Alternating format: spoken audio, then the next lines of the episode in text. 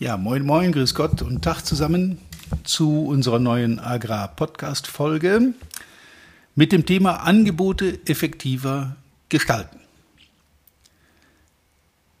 Ich wünsche euch viel Spaß. Angebote effektiver gestalten. Und ich weiß jetzt schon, dass das ein heißes Thema wird, weil äh, da gibt es so verschiedene Glaubensrichtungen.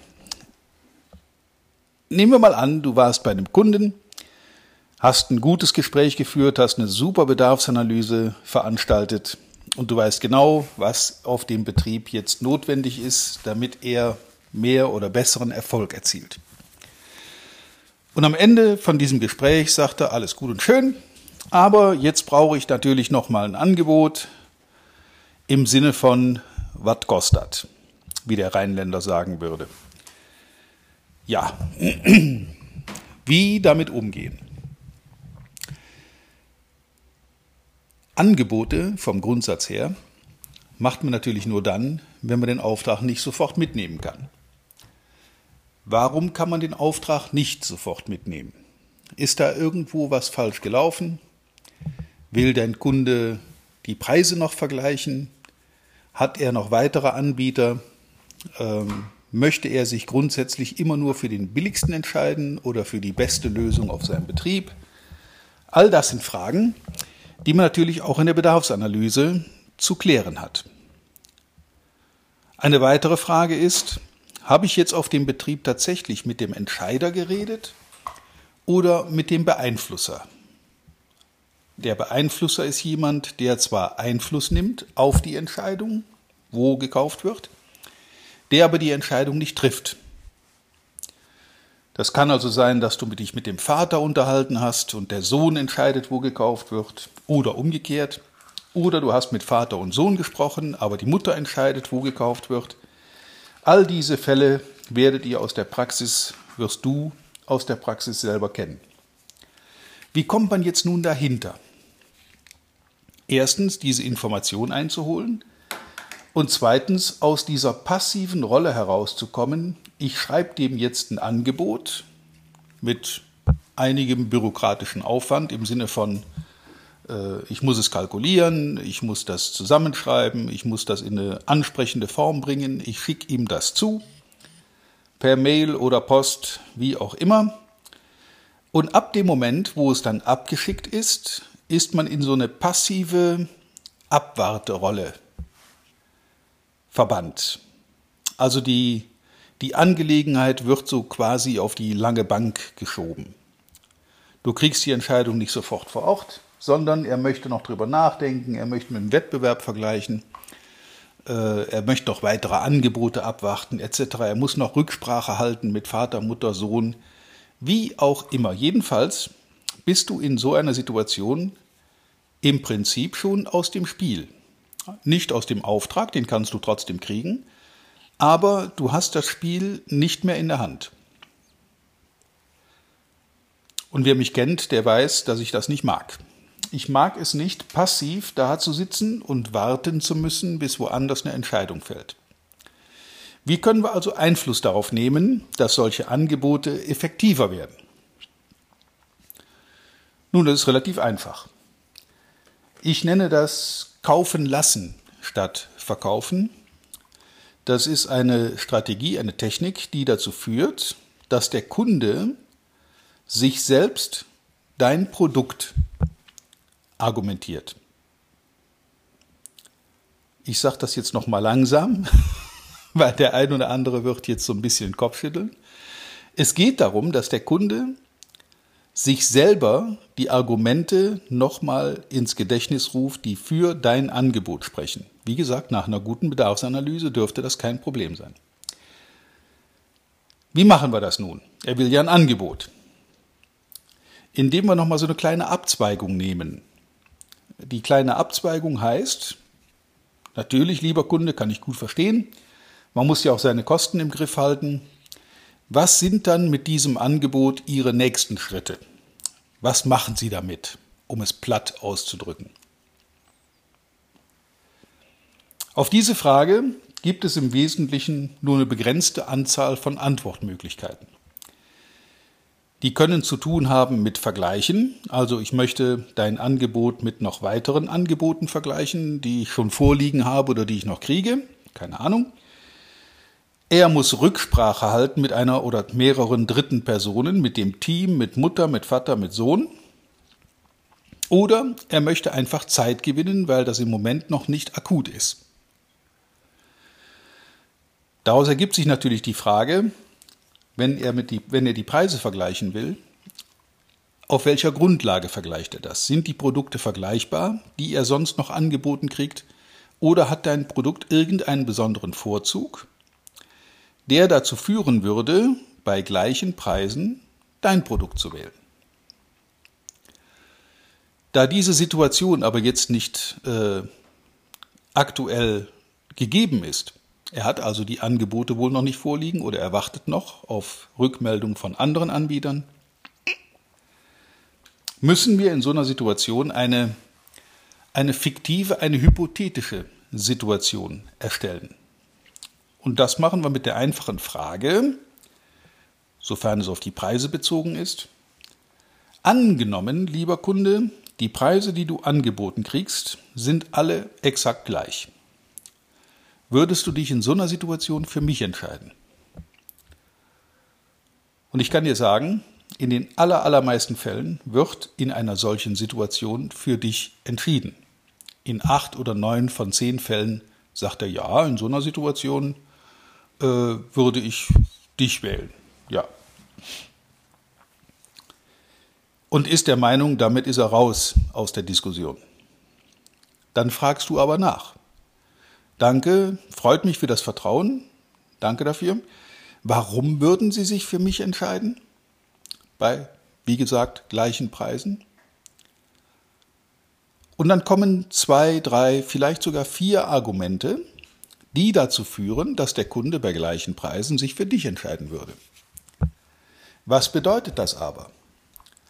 Wenn er bei mehreren Angeboten, die gleichpreisig sind, dich auswählt, musst du einen besonderen Vorzug haben. Hast du den nicht, bist du leicht über den Preis vergleichbar. Aber ich gehe davon aus, du hast den.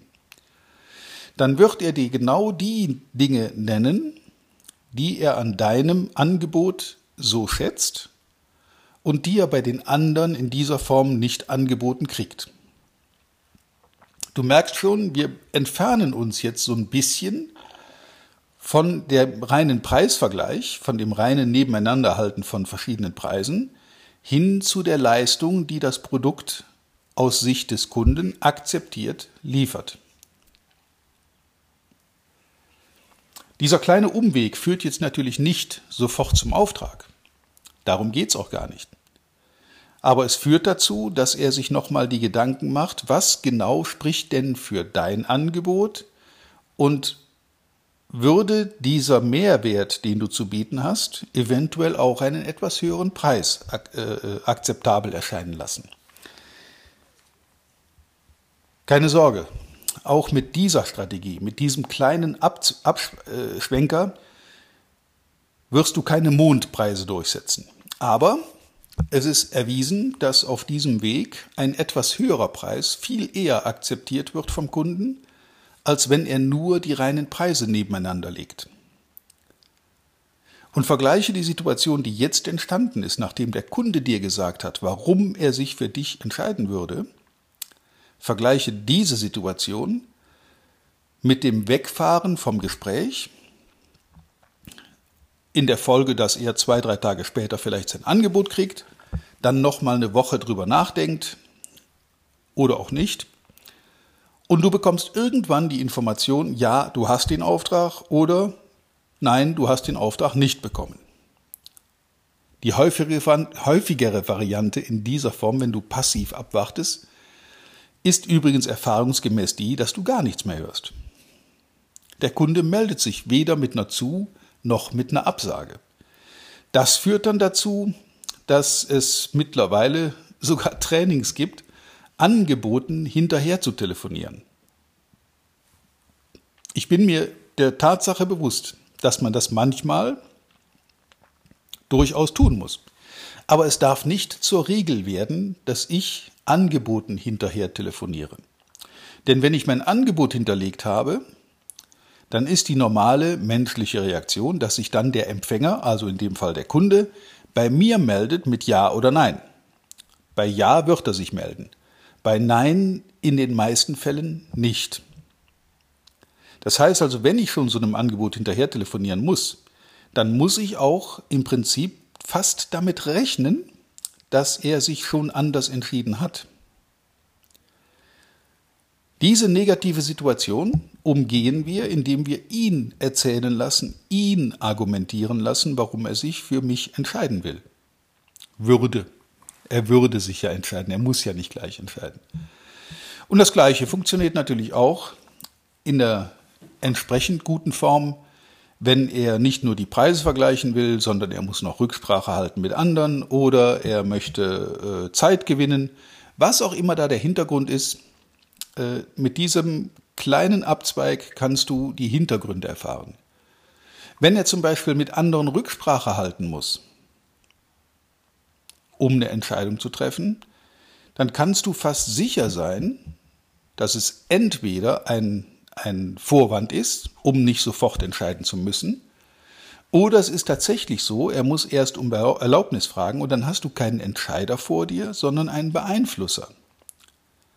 Und wenn es denn ein Beeinflusser ist, der die Entscheidung sowieso nicht treffen kann, dann ist der einzige Weg, den du jetzt hast, diesen Beeinflusser dazu zu bringen, dass er im Haus, also bei sich auf dem Betrieb, für dich Partei ergreift. Denn wie gesagt, er ist Beeinflusser. Er kann die Entscheidung beeinflussen. Er kann zwar nicht Ja sagen, aber er kann dafür sorgen, dass du nicht weiter im Spiel bleibst.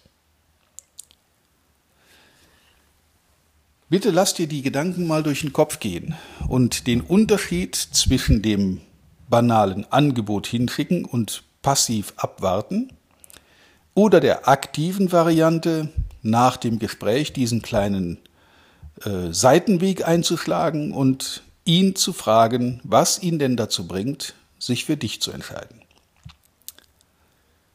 Vielleicht kriegst du damit sogar Argumente von ihm geliefert, auch das ist in der Praxis schon häufiger passiert, die du selber noch gar nicht auf dem Schirm hattest. Du hast zwar losargumentiert mit all den tollen Vorteilen deiner Produkte, aber er kommt plötzlich mit einem Argument um die Ecke, das für dich spricht, das dir selber bis dahin gar nicht bewusst war. Auch das ist schon häufiger passiert. Und ich finde schade, wenn du gute Argumente hast, aus Sicht des Kunden ist ja immer eine Frage der Wahrnehmung, auf welcher Seite stehe ich.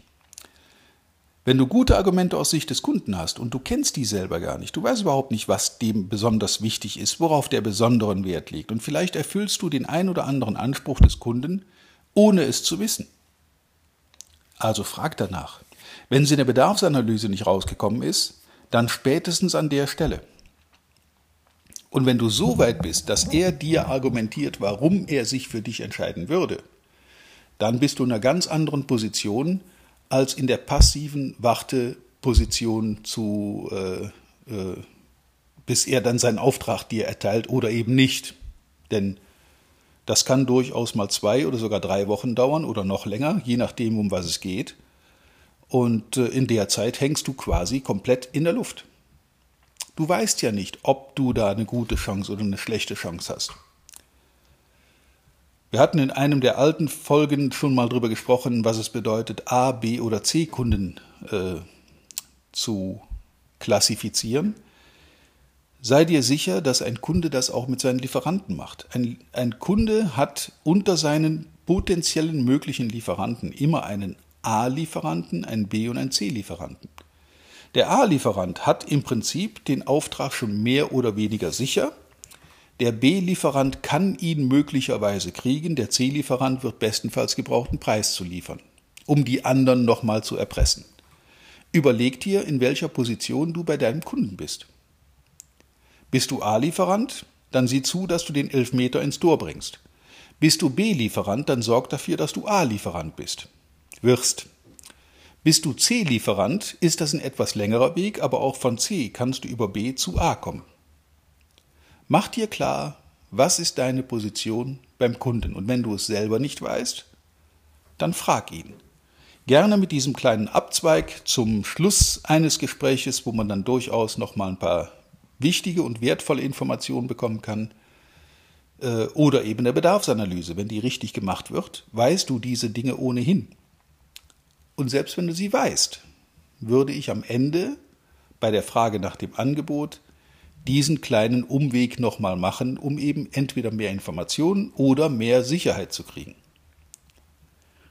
Ja, probier es aus. Ich denke, nach Angeboten wirst du in deiner täglichen äh, Arbeit häufiger gefragt. Die Leute wollen immer mal wieder Preise haben, wollen immer mal wieder Angebote haben. Je nachdem, um was es geht, auch grundsätzlich ein Angebot haben. Ähm, probier den Weg aus und wundere dich nicht, wenn es funktioniert. Ich wünsche dir auf jeden Fall dabei viel Spaß, viel Erfolg und wie immer reiche Ernte. Bis zum nächsten Mal. Vielen Dank, dass du heute wieder dabei warst. Wir hoffen, du hattest genauso viel Spaß wie wir. Wenn dir gefallen hat, was du gerade gehört hast, dann war das erst der Anfang. Denn auf walter-peters.de-termin erhältst du kostenlos und unverbindlich ein Beratungsgespräch mit Walter. In diesem 30-minütigen, völlig kostenfreien Erstgespräch erarbeitet Walter mit dir einen Schritt-für-Schritt-Plan, den du direkt anwenden kannst. Du lernst zum Beispiel, wie du deinen Umsatz innerhalb weniger Wochen deutlich steigerst, wie du mehr Neukunden für dich gewinnst und deine Verkaufsgespräche erfolgreich abschließt. Da Walter immer nur eine begrenzte Zahl von Anfragen bearbeiten kann, warte nicht zu lange. Denn Fakt ist, wer weiterkommen will, braucht einen Experten. Walter hat mit über 40 Jahren im Vertrieb und 15 Jahren als Trainer schon zahlreichen erfolgreichen Unternehmen dabei geholfen, ihre Umsätze massiv zu steigern und Kundenverhandlungen deutlich zu vereinfachen. Wenn du also wissen willst, ob du für ein Erstgespräch in Frage kommst, geh auf walter-peters.de-termin und fülle das Formular aus. Bis zum nächsten Mal bei Erfolgreich im Agrarvertrieb, der Agrarpodcast. Wir wünschen dir reiche Ernte.